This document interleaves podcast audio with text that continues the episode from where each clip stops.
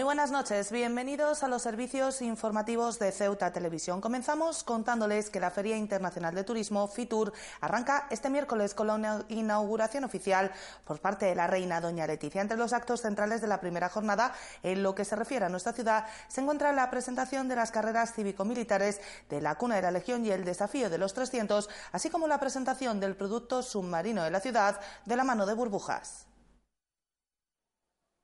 La Feria Internacional de Turismo Fitur arranca este miércoles con la inauguración a las 12 menos cuarto de la mañana por parte de la reina Doña Leticia, un acto en el que estará presente el presidente de la ciudad, Juan Vivas, que se encontrará en el stand con el que Ceuta cuenta en la feria, con un espacio de 200 metros cuadrados en el pabellón 7, junto a Madrid, la Comunidad Valenciana o Castilla y León. El presidente de la ciudad aprovechará su presencia en una de las ferias más importantes del sector para mantener diversos encuentros, entre ellos con el presidente melillense Eduardo de Castro, con quien se reúne en el stand de Ceuta, donde Servicios Turísticos ha preparado una intensa agenda de trabajo para la promoción de las competiciones deportivas, posibilidades náuticas, la gastronomía local y sus reclamos culturales y naturales. Los actos centrales en esta primera jornada de Ceuta en Fitur, que celebra su 40 aniversario, serán la presentación de la quinta edición de la carrera cívico-militar de la Cuna de la Legión y también del desafío de los 300 programados para las doce y media. El objetivo de esta acción es doble, puesto que por un lado se pretende aprovechar aprovechar la visibilidad que tiene Ceuta fuera de sus límites territoriales,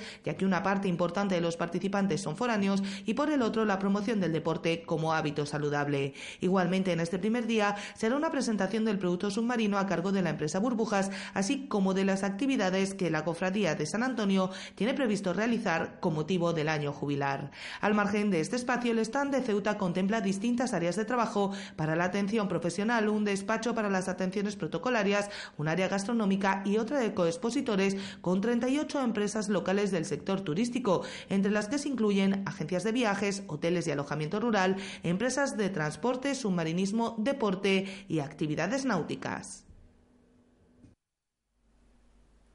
Cambiamos de asunto porque los inquilinos de Serrano Oribe no van a dar por perdida la batalla, a pesar de que la Administración ya les ha notificado la finalización de sus contratos. Tan solo dos de ellos han entregado las llaves de las viviendas que les fueron adjudicadas. La protesta por el momento ha llegado a sus balcones con pancartas en las que recriminan a la Administración sus engaños de los últimos diez años.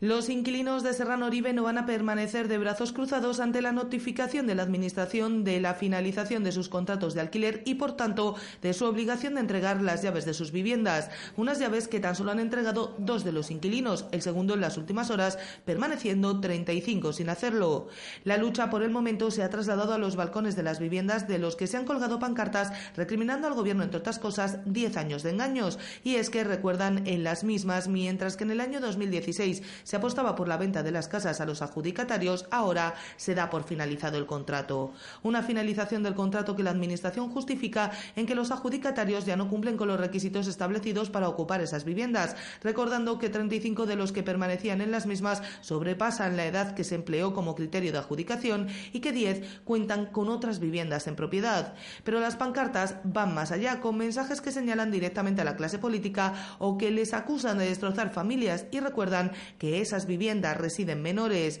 Lo cierto es que los inquilinos de las viviendas de Serrano Oribe ya cuentan también con representación legal de la mano del bufete Lería y Martínez, a la espera de que el Consejo de Administración de Envicesa en próximas fechas dé los pasos necesarios para emprender acciones legales contra aquellos inquilinos que no entreguen las llaves de las viviendas.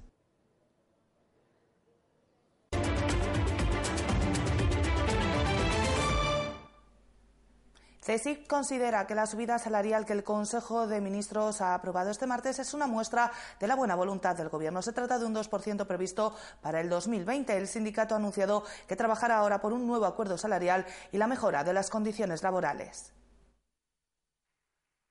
El Gobierno ha dado luz verde este martes a la subida salarial de 2% prevista para 2020, cumpliendo así con el compromiso trasladado a CESIF por el director del gabinete de Pedro Sánchez. Teniendo en cuenta eh, todo lo que ha ocurrido con las diversas elecciones y demás, eh, es por lo menos una muestra de voluntad del Gobierno eh, que continúe con los acuerdos ya firmados, aunque no lo firmaron ellos, lo firmó Montoro, pero bueno, que sea una, la tónica habitual de, de seguir evolucionando y seguir recuperando derechos y pérdida de poder adquisitivo de los empleados públicos España. Tras la aprobación por parte del Consejo de Ministros de la subida pactada para 2020, CESIF espera recuperar cuanto antes el tiempo perdido y comenzar las negociaciones en las mesas recientemente constituidas. En principio se va a respetar el acuerdo de, Montoro, que es un 2% y un 1% más dependiendo si eh, el PIB,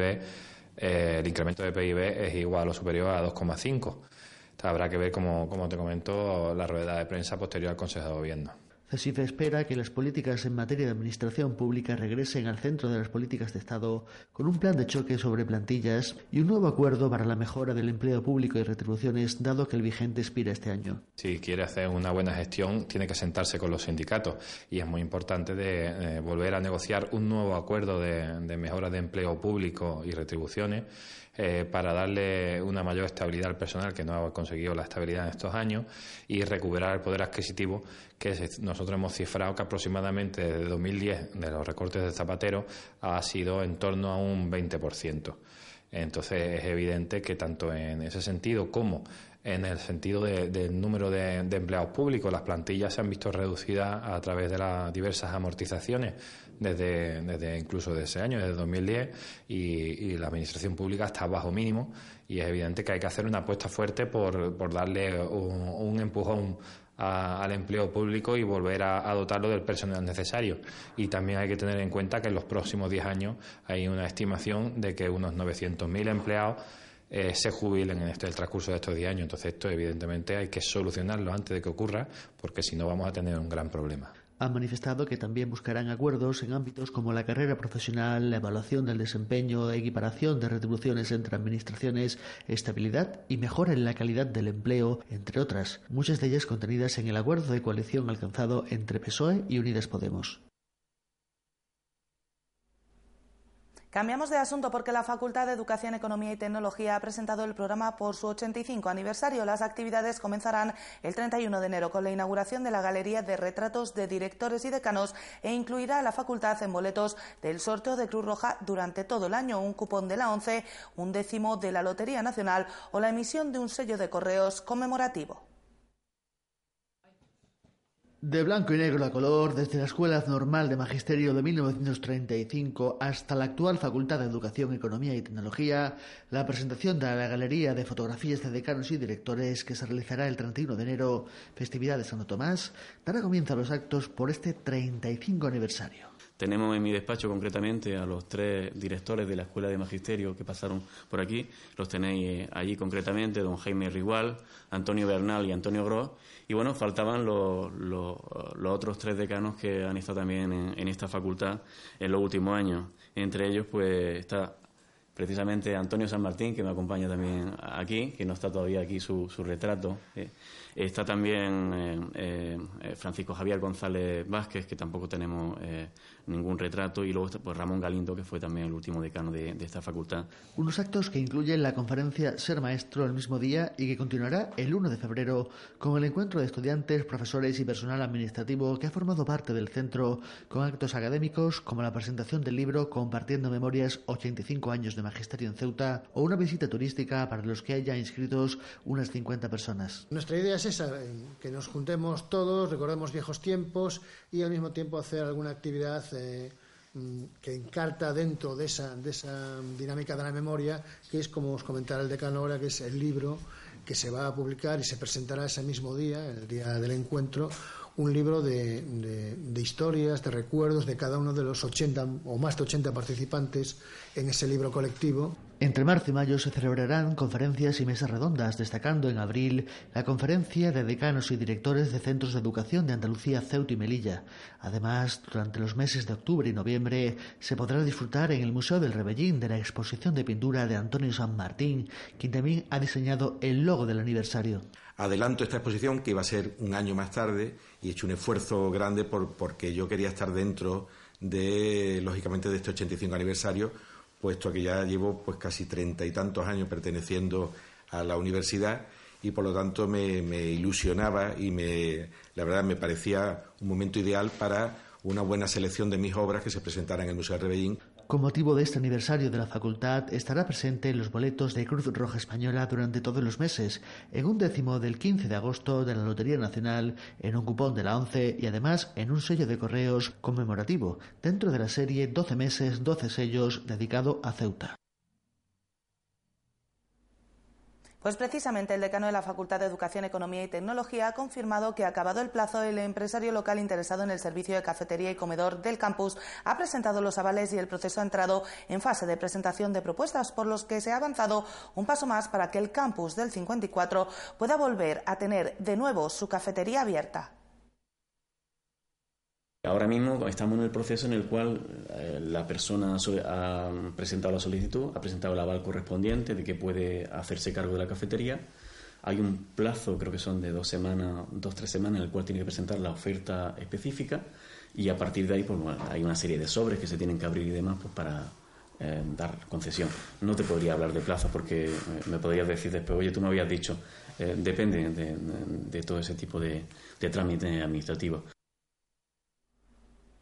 Y más cosas. El punto de vista del decano de la Facultad de Educación sobre la cuestión del PIN parental desde la perspectiva del profesional es que no hay que entrar en la polémica y dejar que las administraciones se pongan de acuerdo, pero ha señalado que los centros educativos ya tienen fórmulas para saber que lo que se da corresponde a los currículums, que es lo que se debe dar. Ya en los centros educativos tienen sus propias comisiones, tienen su propia eh, forma de regular y de ver que realmente lo que se imparte en los centros responde a, a, lo que tiene que responder, al currículum. Al margen de eso, si hay alguna otra fórmula que se puede determinar, pues para ver cómo se puede tener un, eh, control más exhaustivo de este tema, pues ya tendrán que ver las administraciones cómo regular en ese sentido. Pero yo considero que los centros ya tienen de por sí fórmulas pues, para saber que lo que realmente se da en los centros responde realmente al currículum, ¿no? que es lo que tiene que responder. Pues ya son, hay polémicas que ya creo que es mejor no, no meterse mucho en, en esos temas. ¿no?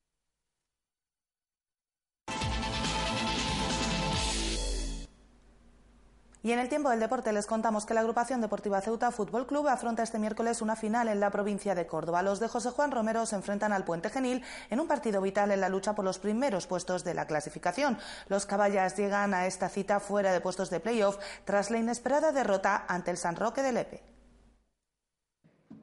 La agrupación deportiva Ceuta Fútbol Club se la juega este miércoles ante el Puente Genil en un partido aplazado por la disputa de la Copa del Rey por parte de Caballa hace apenas 10 días. Los de José Juan Romero necesitan la victoria ante el segundo clasificado, más si cabe, tras el tropiezo del pasado sábado ante el San Roque de Lepe en el Alfonso Murube.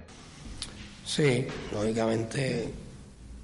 los partidos ya van tomando más, más trascendencia. En la segunda vuelta ya hemos entrado en ella y, y bueno, además con,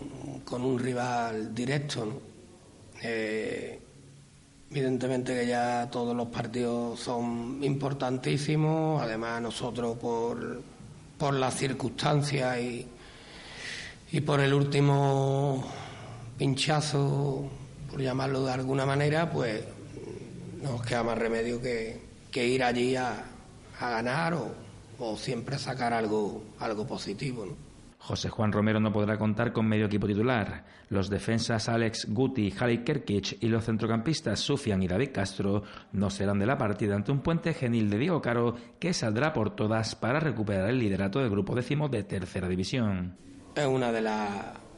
de las opciones. Eh, tenemos material para, para jugar de, de, varias maneras, tenemos trabajado para jugar de varias maneras y, lo hacemos durante incluso durante los partidos. Y mañana, pues, mm, aunque nos conocemos muy bien, tampoco le vamos a dar muchas pistas al puente Genil, ¿no? Pero, pero insisto que, que tenemos suficiente para jugar de, de cualquier manera, ¿no? Eh, son bajas muy, muy importantes, está claro. No sé si cualquier equipo podría subsistir sin ellas, porque estamos hablando además de en determinadas posiciones, jugadores no top, creo que jugadores superior a la categoría, los, que faltan. Pero bueno, lo, insisto, no hemos tenido momentos también muy complicados, hemos ido con, con muchísimos problemas y muchísimas bajas y en cuanto a cantidad pero creo que siempre vamos con, con calidad. el encuentro este miércoles a las seis menos cuarto de la tarde en el Manuel Polinario con la posible vuelta a los terrenos de juego del goleador de la agrupación deportiva Ceuta Fútbol Club, David Camps. Pues con la información deportiva les decimos adiós, no sin antes recordarles que pueden seguir toda la actualidad de la ciudad en nuestros perfiles, en las redes sociales, Facebook y Twitter, en nuestros podcasts y, como no, aquí en www.ceutatv.com. Hasta mañana. Adiós.